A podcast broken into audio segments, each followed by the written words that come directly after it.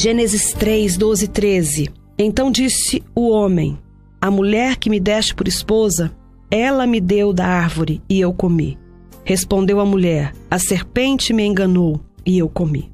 A relutância de alguém em assumir responsabilidade pelas próprias ações, colocando a culpa de tudo que está errado ou sai errado em outra pessoa, é um motivo muito sério para uma vida de deserto. Vemos o problema se manifestando desde o início dos tempos. Quando confrontados pelo seu pecado no jardim do Éden, Adão e Eva culparam um ao outro, a Deus e ao diabo, evadindo-se, portanto, da responsabilidade pessoal pelas ações deles. É tudo culpa sua. Gênesis 16, 1 ao 6 diz: Ora, Sarai, mulher de Abrão, não lhe dava filhos. Tendo, porém, uma serva egípcia por nome Agar, disse Sarai a Abrão: Eis que o Senhor tem me impedido de dar à luz a filhos. Toma, pois, a minha serva, e assim me edificarei com filhos por meio dela. E Abrão anuiu ao conselho de Sarai. Então Sarai, mulher de Abrão, tomou Agar, egípcia sua serva, e deu-a por mulher a Abrão, seu marido, depois de ter ele habitado por dez anos na terra de Canaã. Ele a possuiu e ela concebeu. Vendo ela que havia concebido, foi sua senhora por ela desprezada. Disse Sarai a Abrão: Seja para ti a afronta que me fez a mim. Eu te dei a minha serva para possuíres. Ela, porém, vendo que concebeu, desprezou-me. Julgue o Senhor entre mim e ti, respondeu Abrão a Sarai. A tua serva está nas tuas mãos, procede segundo melhor te parecer. Sarai humilhou-a e ela fugiu da sua presença. A mesma cena representada por Adão e Eva é vista aqui na disputa entre Abrão e Sara. Eles estavam cansados de esperar que Deus cumprisse sua promessa de uma criança nascida deles. Então apelaram para a carne e fizeram do jeito deles. Quando as coisas saíram erradas e começaram a causar problemas, eles começaram a culpar um ao outro. No passado, observei esse mesmo tipo de cena inúmeras vezes, em meu próprio lar, entre Dave e eu. Parecia que estávamos continuamente nos evadindo dos problemas reais da vida, jamais querendo enfrentar a realidade. Recordo-me vivamente de ter orado para que Dave mudasse. Eu estava lendo a Bíblia e via mais e mais defeitos dele e como ele precisava ser diferente. Enquanto orava, o Senhor falou comigo: Joyce, Dave não é o problema, você é o problema. Fiquei desolada. Chorei e chorei, chorei por três dias porque Deus estava me mostrando como era viver na mesma casa comigo mesmo. Ele me mostrou como eu tentava controlar tudo o que acontecia, como resmungava e me queixava e por aí afora. Foi uma bofetada chocante no meu orgulho, mas foi também o início de minha recuperação com o Senhor. Como a maioria das pessoas, eu colocava a culpa de tudo em alguém, mais ou em alguma circunstância além do meu controle. Pensava que estava agindo mal porque havia sido abusada. Mas Deus me disse: o abuso pode ser a razão de você agir dessa forma, mas não o use como desculpa para permanecer assim. Satanás trabalha com afinco em nossa mente, construindo fortalezas que nos impedem de enfrentar a verdade. A verdade nos libertará e ele sabe disso. Não creio que exista algo mais penoso emocionalmente do que enfrentar a verdade sobre nós mesmos e nosso comportamento. Como é penoso? A maioria das pessoas foge disso. É razoavelmente fácil enfrentar a verdade sobre alguma outra pessoa, mas quando precisamos nos enfrentar, achamos muito mais difícil. Se, Números 21, 5 e o povo falou contra Deus e contra Moisés: Porque nos fizeste subir do Egito para que morramos neste deserto, onde não há pão nem água? E a nossa alma tem fastio deste pão vil. Como você deve se lembrar, os israelitas queixavam-se de todos os seus problemas. Eram por culpa de Deus e de Moisés. Eles se eximiram com sucesso de qualquer responsabilidade pessoal por estarem no deserto ou por um tempo tão longo. Deus me mostrou que esta foi uma das principais mentalidades de deserto que os manteve lá por 40 anos. Foi também uma das principais razões porque gastei tantos anos caminhando em volta das mesmas montanhas em minha vida. Minha lista de desculpas porque estava agindo mal era infindável. Se não tivesse sido abusada quando criança, eu não seria mal-humorada. Se meus filhos me ajudassem mais, eu agiria melhor. Se Dave não jogasse golfe aos sábados, eu não seria tão solitária. Se Dave me comprasse mais presentes, eu não seria negativa. Se eu não tivesse de trabalhar, não estaria tão cansada e irritável. Se pudesse sair mais de casa, eu não ficaria tão aborrecida. Se apenas tivesse mais dinheiro, se nós tivéssemos nossa casa própria, se pelo menos não tivéssemos tantas contas, se tivéssemos vizinhos melhores ou amigos melhores, se, se, se, se, se, se e muito se. Mas, disse o Senhor a Moisés, aqui está em Números 13, do 1 ao 3 e o 25 ao 28. Disse o Senhor a Moisés: Envia homens que espiem a terra de Canaã, que eu hei de dar aos filhos de Israel. A cada tribo de seus pais enviareis um homem, sendo cada qual príncipe entre eles. Enviou-os Moisés do deserto de Parã. Segundo o mandado do Senhor, todos aqueles homens eram cabeças dos filhos de Israel. Ao cabo de quarenta dias, voltaram a espiar a terra. Caminharam e vieram a Moisés e a Arão e toda a congregação dos filhos de Israel no deserto de Parã. A Cádiz deram-lhe conta a eles e a toda a congregação e mostraram-lhe o fruto da terra. Relataram a Moisés e disseram: Fomos à terra a que nos enviaste, e verdadeiramente mana leite e mel, este é o fruto dela. O povo, porém, que habita nessa terra é poderoso, e as cidades muito grandes e fortificadas. Também vimos ali os filhos de Anak. Si e mas são as duas palavras mais enganosas que Satanás planta em nossa mente. Os doze espias que foram enviados à Terra Prometida como patrulha de reconhecimento voltaram com um cacho de uvas tão grande que tinha de ser carregada em uma estaca por dois homens. Mas o relatório que deram Moisés ao povo foi negativo. Foi o mas que os derrotou. Eles deveriam ter mantido os olhos em Deus e não no problema em potencial. Uma das razões de nossos problemas nos derrotarem é porque pensamos que eles são maiores do que Deus. Essa pode ser também a razão porque temos dificuldades em enfrentar a verdade. Não estamos certos de que Deus pode nos mudar. Então nos escondemos de nós mesmos em vez de nos encararmos como realmente somos.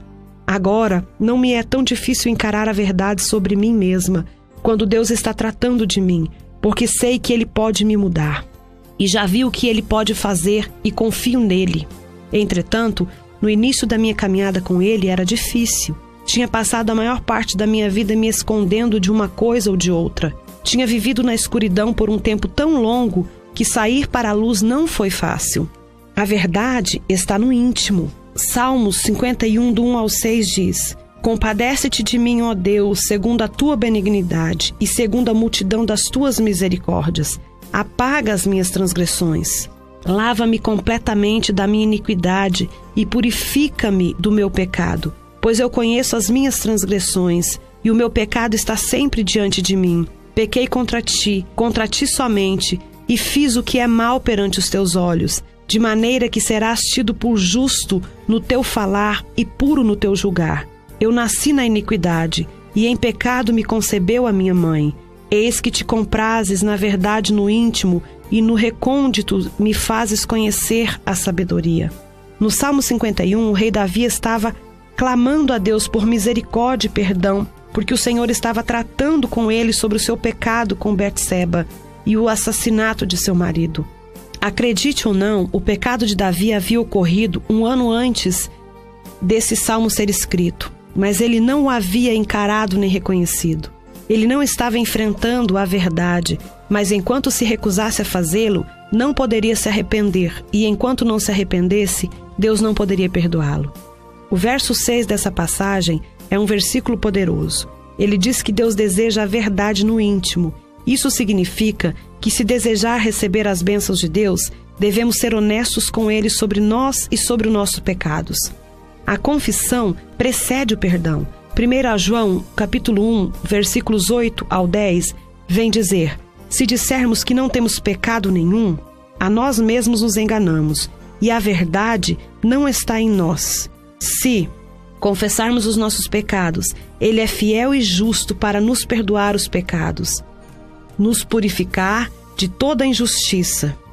Se dissermos que não temos cometido pecado, fazemo-no mentiroso, e a Sua palavra não está em nós.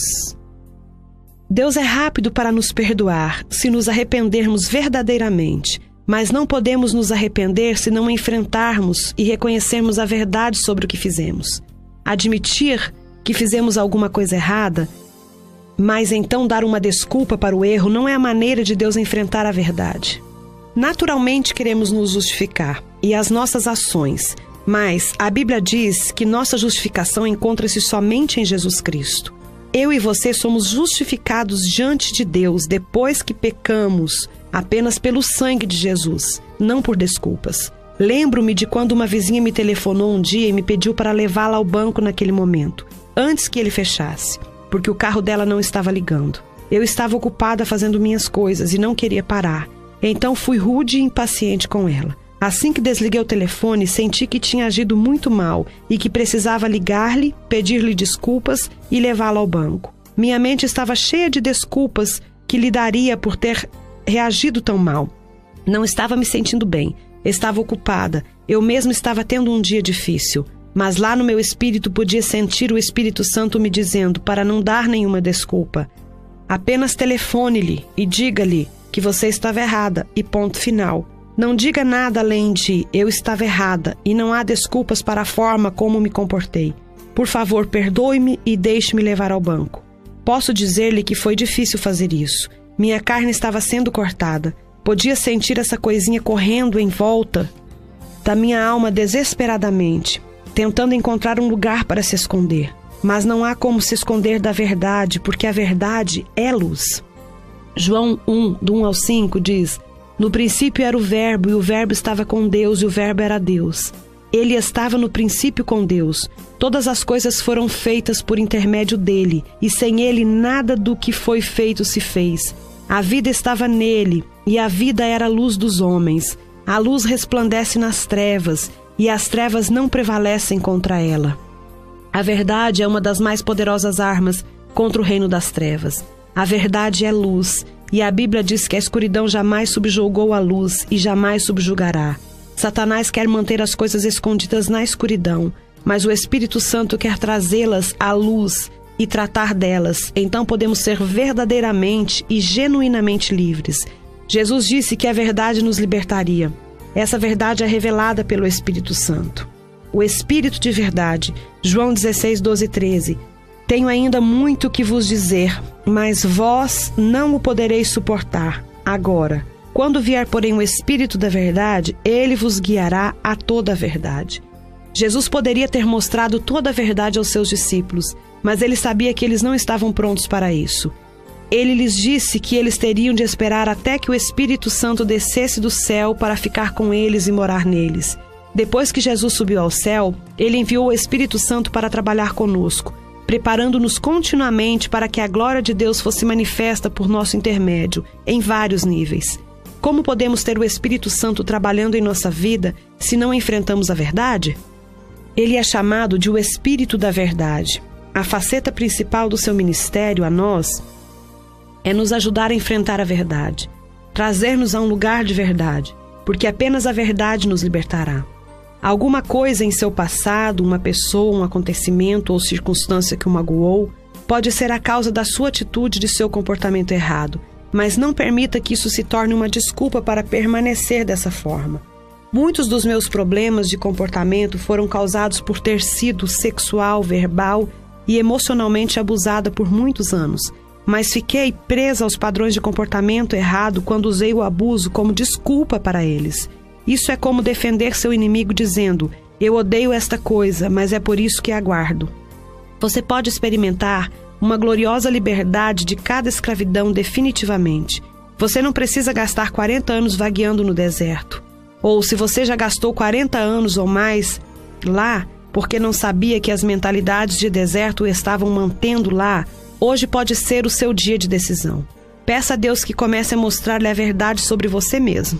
Quando ele o fizer, suporte. Não será fácil, mas lembre-se de que ele prometeu: De maneira alguma te deixarei, nunca jamais te abandonarei. Hebreus 13, 5.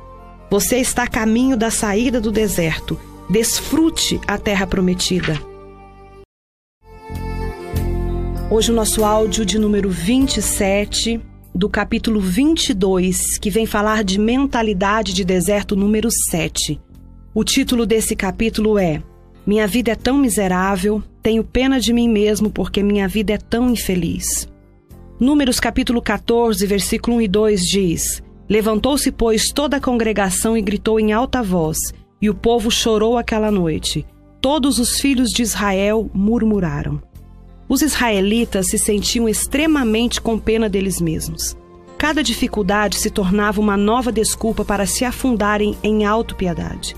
Lembro-me do que o Senhor me falou durante uma das minhas festas de autopiedade. Ele disse: Joyce, você pode ser lamentável ou cheia de poder, mas você não pode ser as duas coisas. Este é um capítulo pelo qual não quero passar rapidamente. É evitavelmente importante entender que não podemos acolher certos demônios de autopiedade e também andar no poder de Deus. Consolem-se e edifiquem-se uns aos outros. 1 Tessalonicenses 5 e 11.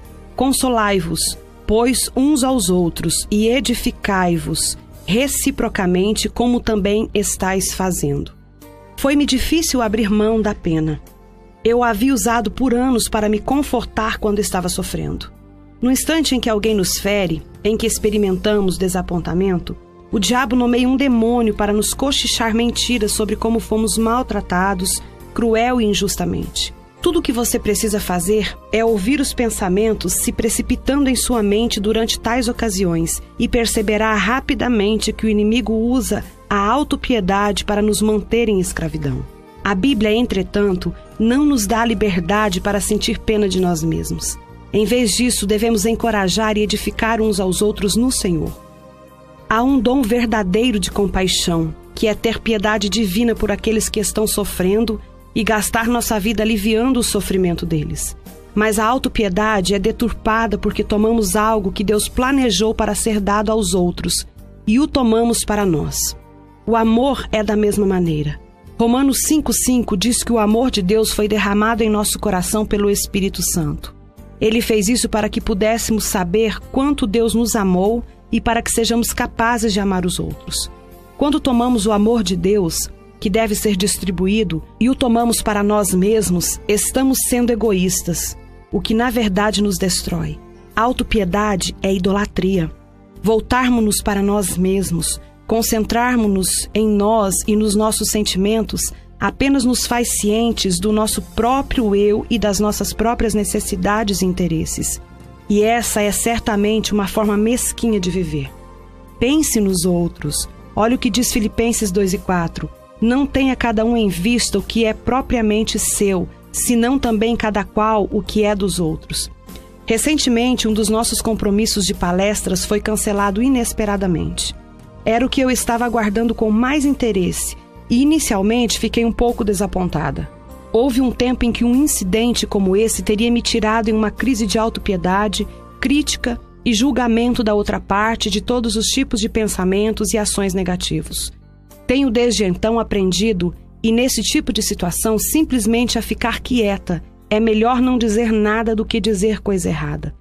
Quando me sentei silenciosamente, Deus começou a me mostrar a situação do ponto de vista das outras pessoas envolvidas.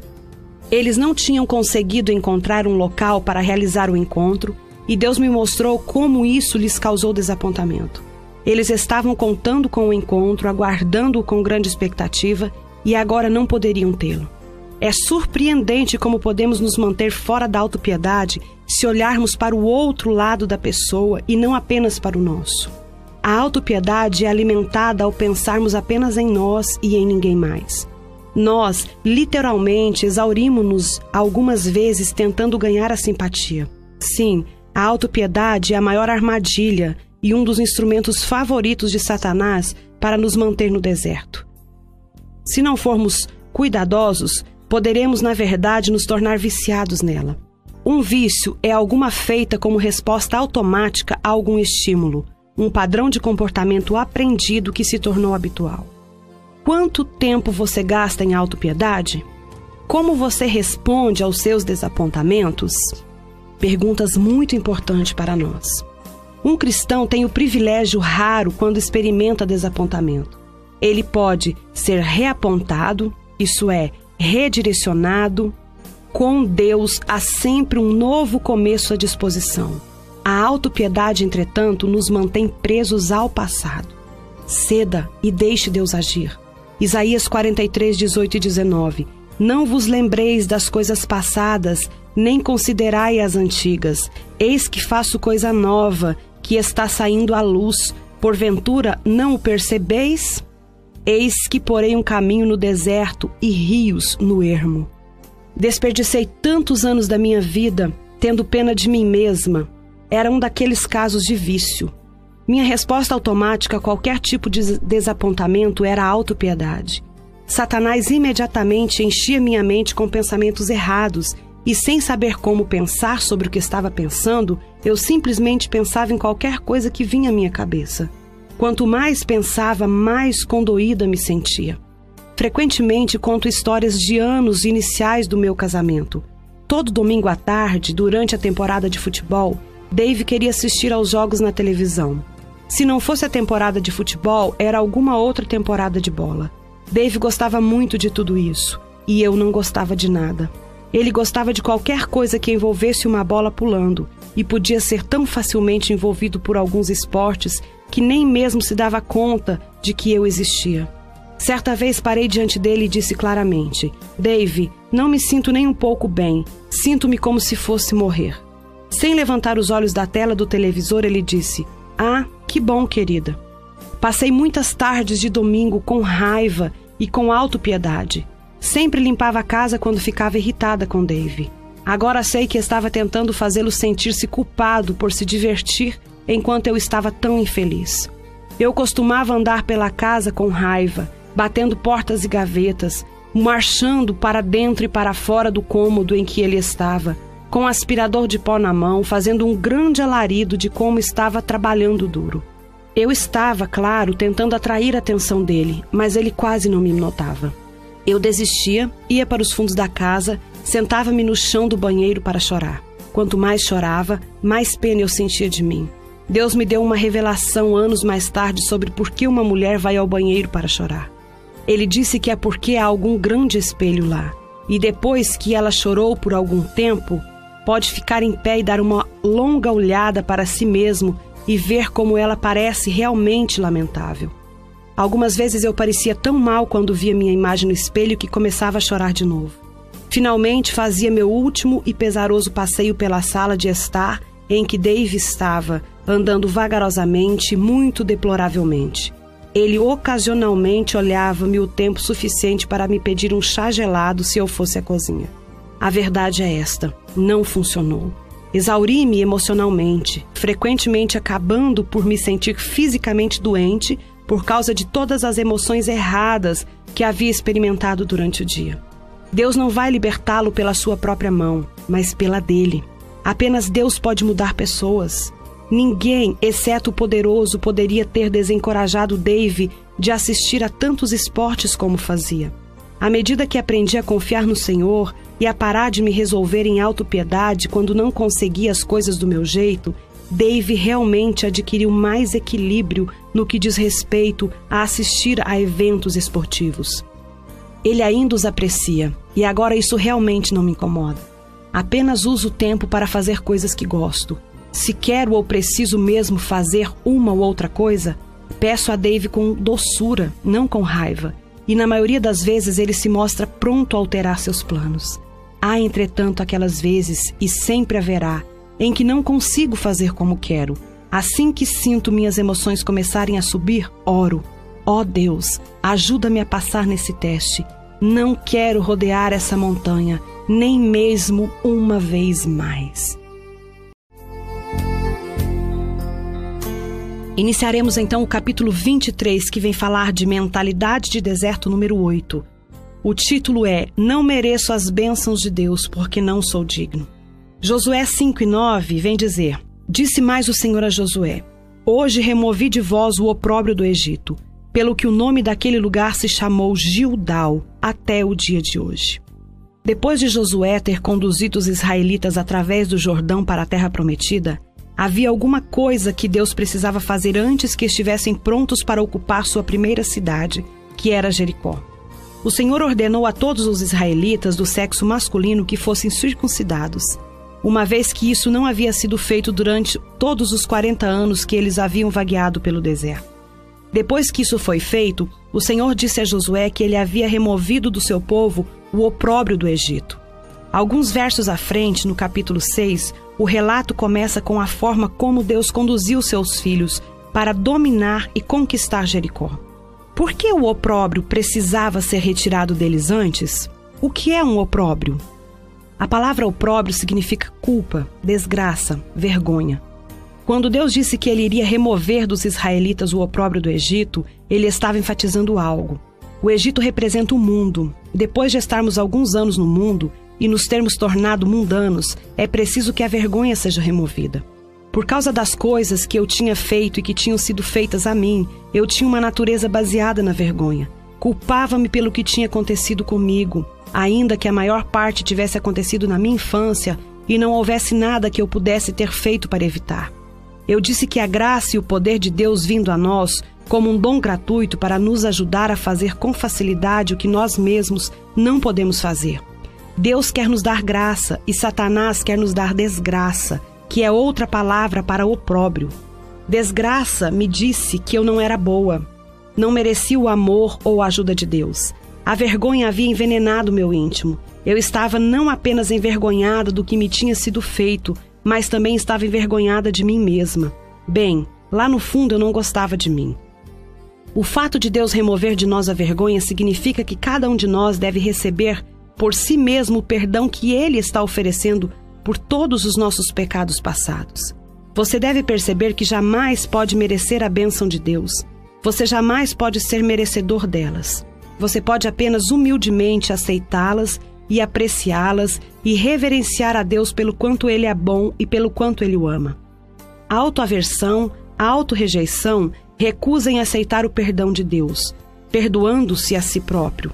Incompreensão da justificação por meio do sangue de Jesus e todos os problemas semelhantes o manterão vagueando pelo deserto. Sua mente deve ser renovada no que diz respeito ao posicionamento correto diante de Deus por intermédio de Jesus, e não das nossas próprias obras.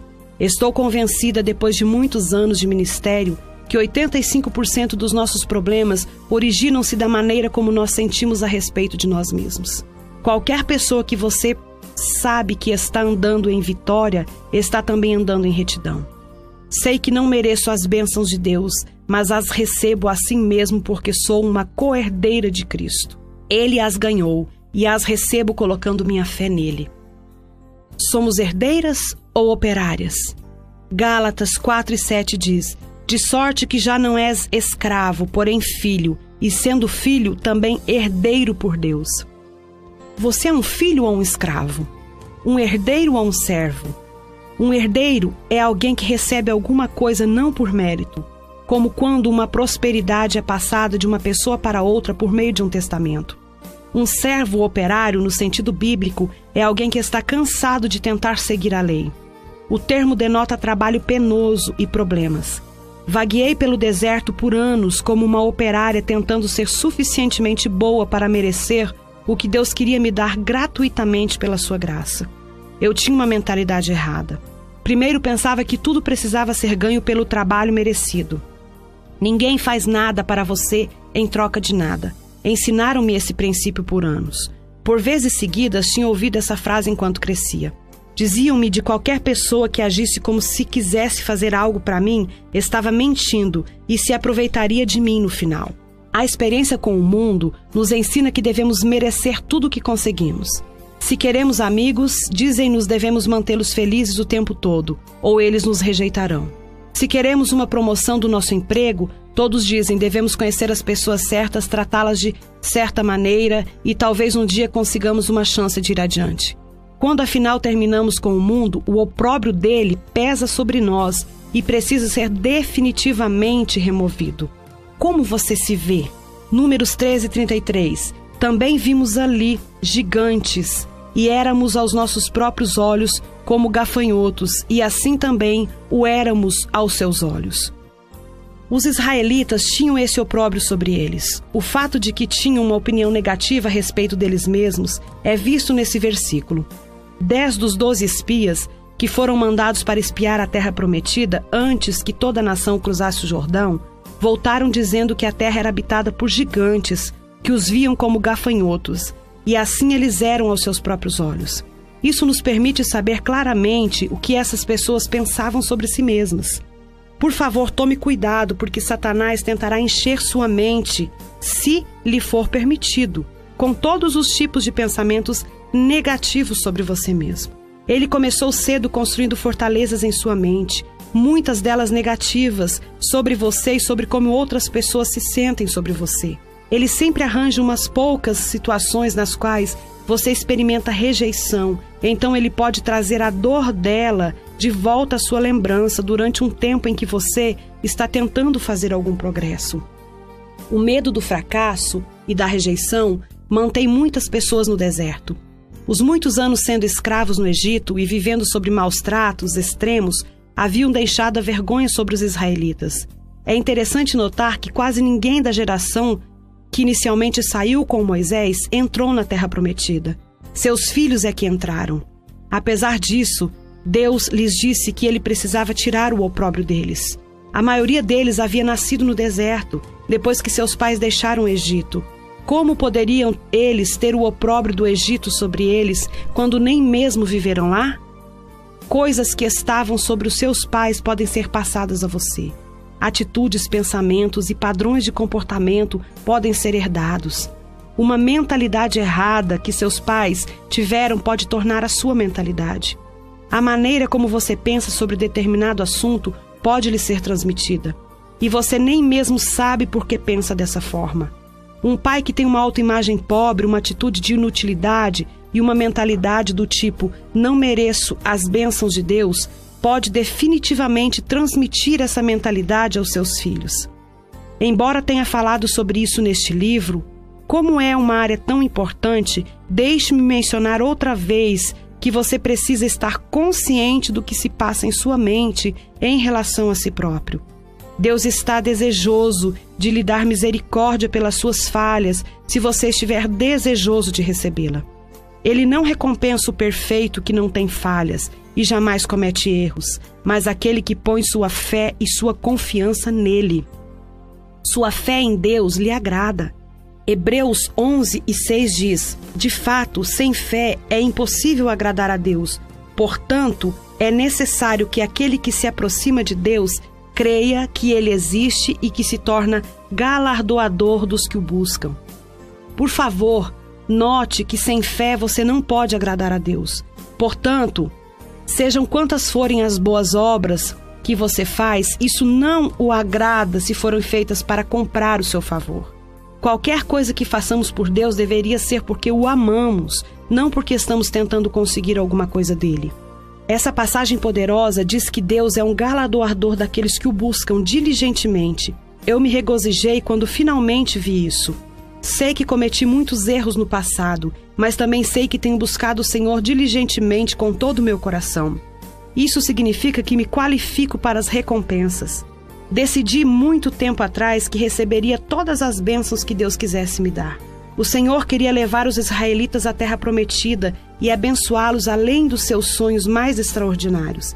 Mas primeiro ele tinha de remover o opróbrio deles. Eles não poderiam receber dele adequadamente enquanto estivessem oprimidos, com vergonha, culpa e desgraça. Efésios 1 e 4 Assim como nos escolheu nele antes da fundação do mundo, para sermos santos e irrepreensíveis perante ele e em amor. Esta é uma passagem maravilhosa Nela o Senhor nos diz que somos dele e estabelece o que ele quer para nós. Que saibamos que somos amados, especiais, valiosos e que deveríamos ser santos, irrepreensíveis e estar acima do opróbrio. Naturalmente, deveríamos fazer o possível para vivermos uma vida santa. Mas graças a Deus, quando cometemos erros, podemos ser perdoados e restaurados à santidade, feitos outra vez irrepreensíveis e acima do opróbrio, tudo nele sem opróbrio ou censura. Tiago 1 e 5. Se, porém, algum de vós necessita de sabedoria, peça a Deus, que a todos dá liberadamente e nada lhes impropera, e ser-lhe-á concedida. Essa é outra grande passagem que nos ensina a receber de Deus livres de qualquer vergonha. Tiago tinha estado falando às pessoas que estavam experimentando provações, e agora ele está lhes dizendo que se precisassem de sabedoria naquela situação, deveriam pedir a Deus. Ele lhes assegura que não os repreenderá nem censurará. Ele simplesmente os ajudará. Você jamais atravessará o deserto sem uma grande ajuda de Deus. Mas se tiver uma atitude negativa sobre si mesmo, mesmo que ele tente ajudá-lo, você não o receberá. Se você desejar ter uma vida vitoriosa, poderosa e positiva, não pode ser negativo sobre si mesmo. Não olhe apenas para quão longe terá de ir, mas para quão longe já chegou. Considere seu progresso e lembre-se de Filipenses 1,6, que diz: Estou plenamente certo de que aquele que começou boa obra em vós há de completá-la até o dia de Jesus Cristo. Pense e fale positivamente sobre si mesmo. Áudio 29, capítulo 24, vem falar de mentalidade de deserto número 9. E o título é Porque eu não deveria ser ciumento e invejoso quando todo mundo está em melhor situação do que eu? Livro de João, capítulo 21, do 21 ao 22, diz: Vendo-o, pois, Pedro perguntou a Jesus: E quanto a este? Respondeu-lhe Jesus: Se eu quero que ele permaneça até que eu venha, que te importa? Quanto a ti, segue-me. Em João 21, Jesus estava conversando com Pedro a respeito das dificuldades que ele teria de suportar para servi-lo e glorificá-lo. Assim que Jesus lhe disse essas coisas, Pedro se voltou viu João e imediatamente perguntou a Jesus qual era a sua vontade para ele. Pedro queria ter a certeza de que ele ia passar por tempos difíceis, então João também iria. Como resposta, Jesus polidamente disse a Pedro que cuidasse da sua vida. Tomar conta, ter nossa mente na vida dos outros ou tomar conta da vida dos outros, nos mantém no deserto. O ciúme, a inveja e a comparação mental de nós mesmos e nossas circunstâncias com os outros é uma mentalidade de deserto. Tome cuidado com o ciúme e a inveja. Provérbios 14, 30 diz: O ânimo sereno é a vida do corpo, mas a inveja é a podridão dos ossos. A inveja levará uma pessoa a se comportar de forma insensível e áspera, às vezes até animalesca. A inveja levou os irmãos de José a vendê-lo como escravo. Eles o odiavam porque o pai deles o amava muito. Se há alguém em sua família que parece receber mais atenção do que você, não o odeie. Confie em Deus. Faça o que ele lhe pedir para fazer. Descanse nele para receber favor. E você terminará como José, extremamente abençoado. O dicionário expositivo das palavras do Novo Testamento de Vine define a palavra grega traduzida como inveja como o sentimento de descontentamento produzido ao se testemunhar ou ouvir sobre a vantagem ou prosperidade dos outros. Ciúme é definido pelo Webster como sentimento de inveja, apreensão ou amargura. Interpreto essa definição como o temor de perder o que se tem para outra pessoa, ressentimento do sucesso de outra pessoa que nasce do sentimento de inveja. Não comparar e nem competir é necessário. Lucas 22, 24 a 26 diz: suscitaram também entre si uma discussão sobre qual deles parecia ser o maior. Mas Jesus lhes disse: O rei dos povos dominaram sobre eles, e os que exercem autoridade são chamados benfeitores. Mas vós não sois assim, pelo contrário, o maior entre vós seja como o menor, e aquele que dirige seja como o que serve. Quando eu era jovem, tinha muitas lutas com ciúme a inveja e a comparação. Essa é uma característica dos inseguros. Se não estivermos seguros com relação ao nosso próprio valor e importância, como um indivíduo único, nos acharemos competindo com qualquer um que pareça ser bem-sucedido ou estar se dando bem. Aprender que eu sou um indivíduo tem sido com certeza uma das mais valiosas e preciosas liberdades que o Senhor me deu. Estou segura de que não preciso comparar-me com ninguém. Sou sempre encorajada de que há esperança para mim quando olho para os discípulos de Jesus e percebo que eles lutaram com muitas das mesmas coisas com, com as quais eu luto. Em Lucas 22, encontramos os discípulos discutindo sobre qual deles era o maior. Jesus lhes respondeu dizendo que o maior era, na verdade, aquele que desejava ser o menor ou aquele que desejava ser um servo. Nosso Senhor gastou grande parte do seu tempo para ensinar seus discípulos que a vida no reino de Deus é geralmente o oposto da forma do mundo ou da carne. Jesus ensinou-lhes coisas como: Muitos que são os primeiros serão os últimos, e os últimos serão os primeiros. Regozijem-se com aqueles que são abençoados. Ore por seus inimigos e abençoe aqueles que o maltratam. O mundo diria que isso é tolice, mas Jesus diz que é poder real. Evite competições mundanas. Gálatas 5 e 26 nos traz: Não nos deixemos possuir de vanglória, provocando uns aos outros, tendo inveja uns dos outros. De acordo com o sistema do mundo, o melhor lugar para estar é na frente de todos os outros. O pensamento popular diria que deveríamos tentar chegar ao topo, a despeito de quem quer que tenhamos de ferir na nossa escalada. Mas a Bíblia nos ensina que não há tal coisa como paz real até que sejamos libertos da nossa necessidade de competir com os outros. Mesmo no que se supõe ser considerado jogos de brincadeira, frequentemente vemos a competição perder tanto equilíbrio que as pessoas acabam discutindo e se odiando, em vez de simplesmente relaxar e passar um tempo agradável juntas. Naturalmente, os seres humanos não jogam para perder. Todos fazem o seu melhor. Mas quando uma pessoa não pode desfrutar um jogo, a menos que esteja ganhando, ela definitivamente tem um problema. Possivelmente um problema fundamentalmente enraizado que está causando outros problemas em muitas áreas da sua vida.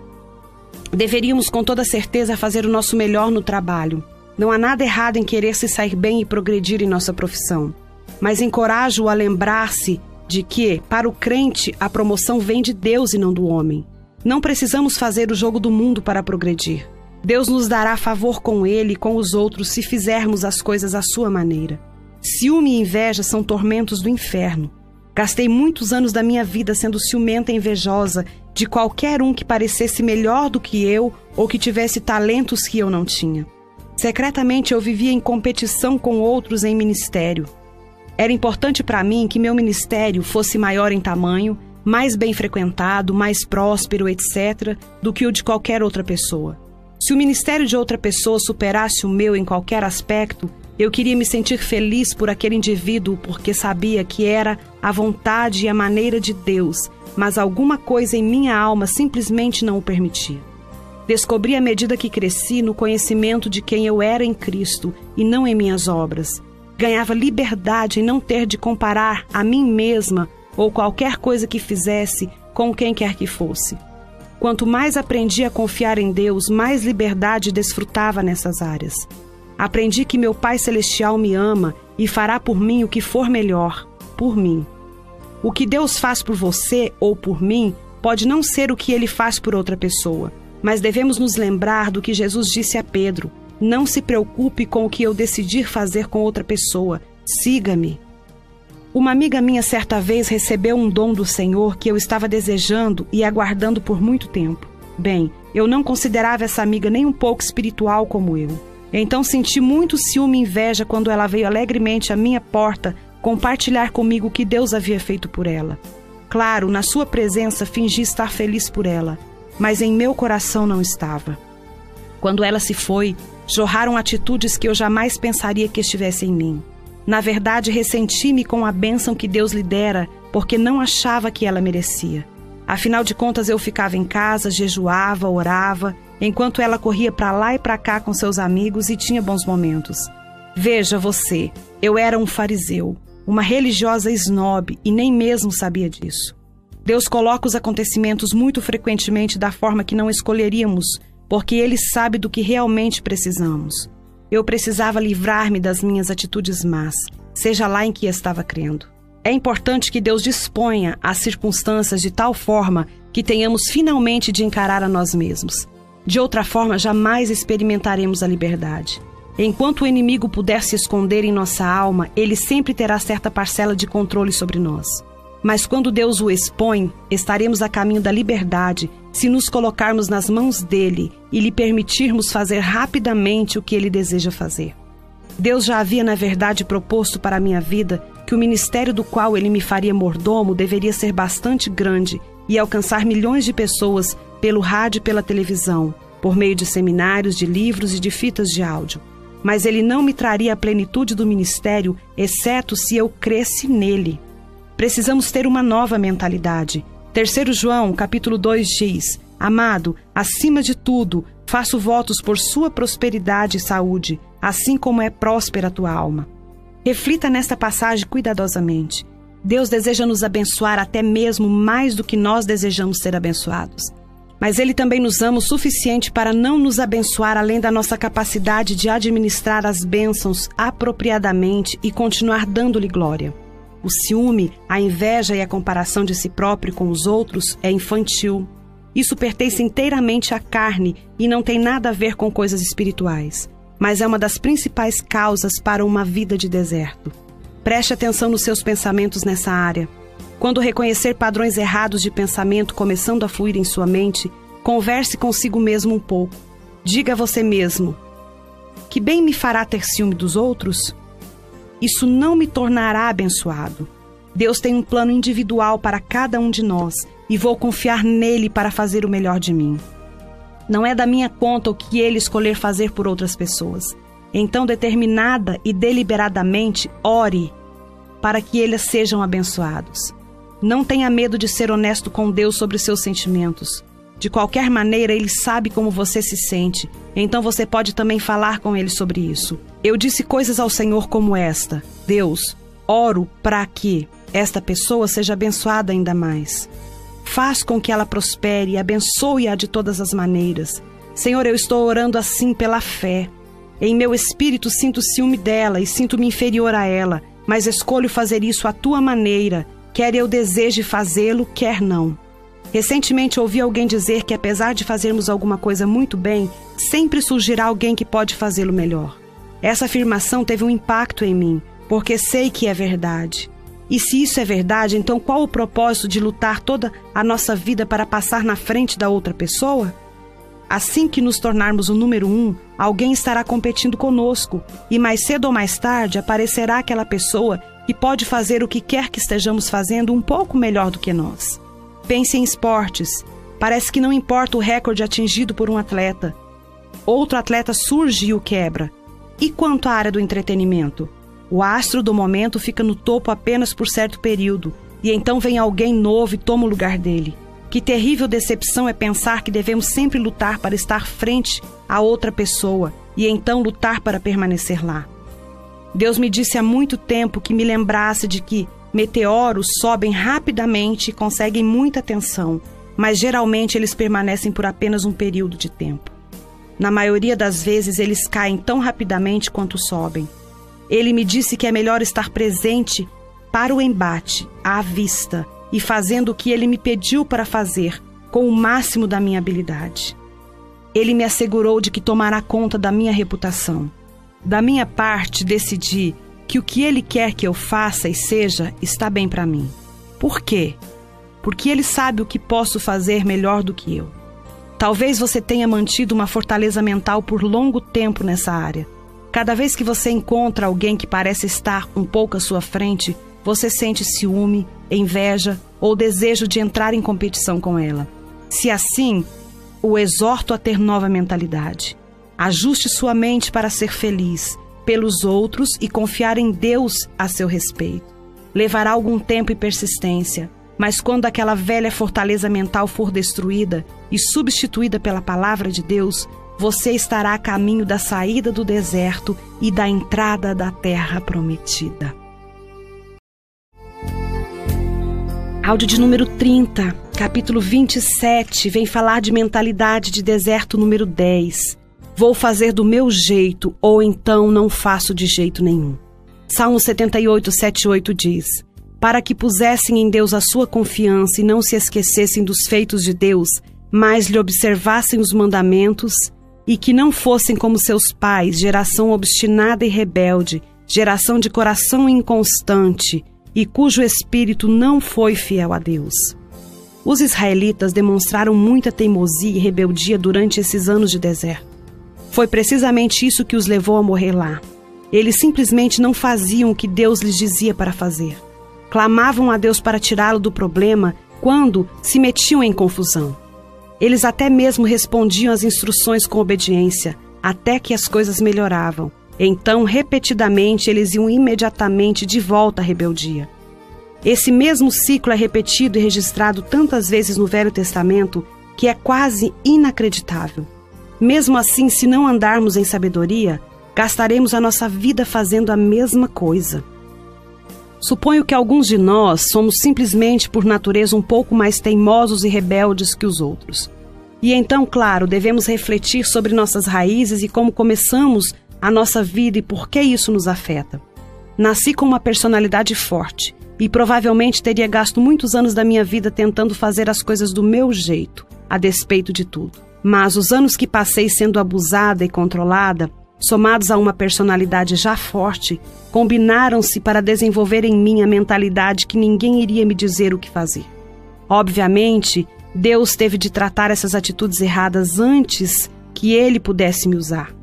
O Senhor exige que aprendamos a abrir mão da nossa vontade sejamos flexíveis e moldáveis em Suas mãos. Enquanto formos teimosos e rebeldes, Ele não pode nos usar.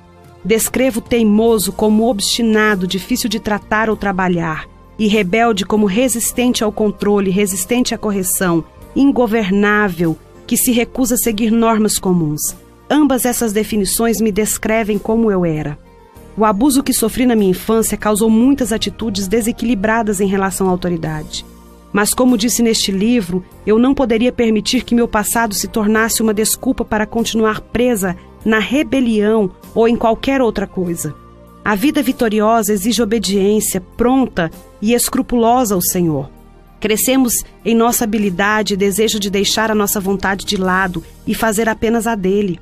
É vital que continuemos a fazer progresso nessa área.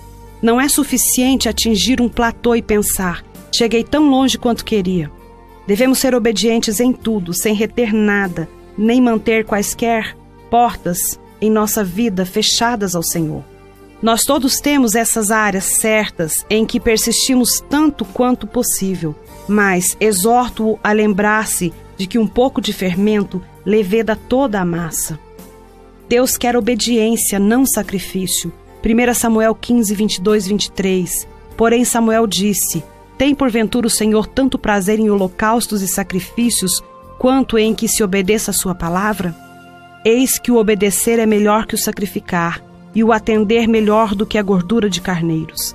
Porque a rebelião é como o pecado de feitiçaria, e a obstinação é como a idolatria, e culto a ídolo do lar. Visto que rejeitaste a palavra do Senhor, ele também te rejeitou a ti, para que não sejas rei. Um exame de vida de Saul nos mostra vividamente que lhe foi dada uma oportunidade de ser rei. Ele não manteve a posição por muito tempo por causa da teimosia e rebeldia. Ele tinha suas próprias ideias sobre as coisas. Certa vez, quando o profeta Samuel estava corrigindo Saul por não fazer o que deveria ter feito e sido instruído a fazer, a resposta de Saul foi: Eu achei que então, ele continuou expressando sua ideia de como ele pensava que as coisas deveriam ser feitas. A resposta de Samuel ao rei Saul foi que Deus desejava obediência, não sacrifício. Frequentemente não queremos fazer o que Deus pede e então tentamos fazer alguma coisa para compensar nossa desobediência. Quantos filhos de Deus deixaram de reinar como reis na vida por causa de sua teimosia e rebeldia? A introdução ao livro de Eclesiastes na Bíblia Amplificada diz: o propósito deste livro é investigar a vida como um todo e ensinar que, em última análise, a vida é sem sentido, sem o respeito e reverência apropriados a Deus. Devemos nos lembrar de que sem obediência não há respeito e reverência apropriados. A rebeldia demonstrada por muitos filhos hoje é causada por falta de respeito e reverência aos pais. Isso geralmente é culpa dos pais, porque eles não viveram diante dos seus filhos uma vida que evocaria respeito e reverência. A maioria dos estudiosos concorda que o livro de Eclesiastes foi escrito pelo rei Salomão, que recebeu mais sabedoria de Deus do que qualquer outro homem. Se Salomão tinha tanta sabedoria, como poderia ter cometido tantos erros tristes em sua vida? A resposta é simples: é possível ter alguma coisa e não usá-la. Nós temos a mente de Cristo, mas sempre a usamos? Jesus foi feito para nós, sabedoria em Deus, mas sempre usamos essa sabedoria? Salomão queria ir pelo seu próprio caminho e fazer as suas próprias coisas. Ele passou a sua vida tentando primeiro uma coisa e depois outra. Ele teve toda e qualquer coisa que o dinheiro pode comprar. O melhor de cada prazer do mundo. E, entretanto, isso é o que ele disse na conclusão do seu livro, em Eclesiastes 12, 13. Veja. De tudo que se tem ouvido, a suma é: Teme a Deus, guarda os seus mandamentos, porque isso é o dever de todo homem. Deixe-me colocar com minhas próprias palavras o que entendo dessa passagem. O inteiro propósito da criação do homem é que ele reverencie e adore a Deus por meio da obediência a ele. Todo o caráter divino deve estar enraizado na obediência. É o fundamento de toda felicidade. Ninguém pode ser verdadeiramente feliz sem ser obediente a Deus. Qualquer coisa em nossa vida que esteja fora da ordem será ajustada pela obediência. A obediência é a obrigação total do homem. No que me diz respeito, essa é uma passagem admirável e eu o encorajo a continuar estudando-a. Em Romanos 5,19 diz: Obediência e desobediência, ambas têm consequências, porque, como pela desobediência de um só homem muitos se tornaram pecadores, assim também por meio da obediência de um só muitos se tornarão justos. Nossa escolha para obedecer ou não obedecer não apenas afeta a nós, mas a multidões de outras pessoas. Apenas pense nisso. Se os israelitas tivessem obedecido a Deus prontamente, a vida deles teria sido longa. Muitos deles e seus filhos morreram no deserto porque não se submeteram à vontade de Deus. Seus filhos foram afetados pelas suas decisões e assim são os nossos. Recentemente, meu filho mais velho disse: Mamãe, tenho alguma coisa para lhe dizer e posso chorar, mas me escute. Então ele continuou dizendo: Tenho pensado sobre você e o papai e os anos que vocês têm colocado esse ministério e em todas as vezes que vocês escolheram obedecer a Deus e como nem sempre foi fácil para vocês. Percebo, mamãe, que você e o papai passaram por coisas que ninguém sabe e quero que você saiba que esta manhã Deus me fez consciente de que estou sendo beneficiado com a obediência de vocês e agradeço-lhes por isso. O que ele disse significou muito para mim e lembrou-me de Romanos 5,19. Sua decisão de obedecer a Deus afeta outras pessoas. E quando você decide desobedecer, isso também afeta outros. Você pode desobedecer a Deus e escolher permanecer no deserto. Mas, por favor, tenha em mente que se você agora tem ou terá filhos, a sua decisão os manterá no deserto com você. Eles conseguirão sair quando crescerem, mas posso assegurar-lhes que eles pagarão um preço por sua desobediência. Sua vida poderia estar em melhores condições se alguém em seu passado tivesse obedecido a Deus. A obediência é uma coisa de longo alcance. Ela fecha os portões do inferno e abre as janelas do céu. Eu poderia escrever um livro inteiro sobre a obediência, mas por agora simplesmente quero chamar a sua atenção para o fato de que uma vida de desobediência é fruto de pensamento errado. Traga o seu pensamento cativo a Cristo. 2 Coríntios 10, 4 e 5 nos diz: porque as armas da nossa milícia não são carnais, e sim poderosas em Deus, para destruir fortalezas, anulando nos sofismas e toda altivez que se levante contra o conhecimento de Deus e levando cativo todo pensamento à obediência de Cristo. São nossos pensamentos que muito frequentemente nos colocam em problemas. Em Isaías 55 e 8, o Senhor diz: Porque os meus pensamentos não são os vossos pensamentos, nem vossos caminhos meus caminhos. Não importa o que eu ou você possamos pensar, Deus escreveu seus pensamentos para nós em um livro chamado Bíblia. Devemos escolher examinar nossos pensamentos à luz da palavra de Deus, sempre desejando submetê-los ao pensamento de Deus, sabendo que os deles são melhores. Esse é exatamente o ponto central de 2 Coríntios 10, 4 e 5. Examine o que está em sua mente. Se concordar com os pensamentos de Deus, que é a Bíblia, então lance fora seus próprios pensamentos e pense os dele. As pessoas que vivem na vaidade da sua própria mente não apenas destroem a si mesmas, mas muito frequentemente trazem destruição à vida dos outros à sua volta. A mente é o campo de batalha. É nessa esfera da mente que você vencerá ou perderá a guerra que Satanás deflagrou. É a minha mais sincera oração que este livro o ajude a lançar fora as imaginações e cada coisa elevada e altiva que se exalta contra o conhecimento de Deus, trazendo todo pensamento cativo à obediência de Cristo. Glória seja dada ao nome do Senhor. Finalizamos aqui o estudo deste livro com a graça e a misericórdia do Senhor. Vamos estar orando? Pai amado, muito obrigada. Obrigada por esses 30 dias. Obrigada por essas pessoas que acompanharam este estudo. Obrigada, Pai, pelas vidas que o Senhor alcançou. Obrigada, Senhor, pelas vidas que o Senhor libertou. Obrigada pelos livramentos que o Senhor deu.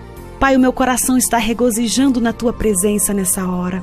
Eu só tenho a te dizer, te agradecer, Pai, falar muito obrigada. Senhor, tu és lindo, tu és poderoso, tu és soberano. Em nome de Jesus, Pai, continue no controle de cada vida, continue no nosso entendimento, trabalhando a cada dia os nossos pensamentos, porque nós estamos colocando a nossa vida, a nossa mente cativa ao Senhor, porque a nossa batalha é no campo da mente, mas somos soldados armados para a guerra e é no nome de Jesus que nós vamos vencendo todos os dias. Essa é a minha oração. Obrigada, obrigada e obrigada. Em nome de Jesus. Amém. Que o Senhor te abençoe em nome de Jesus.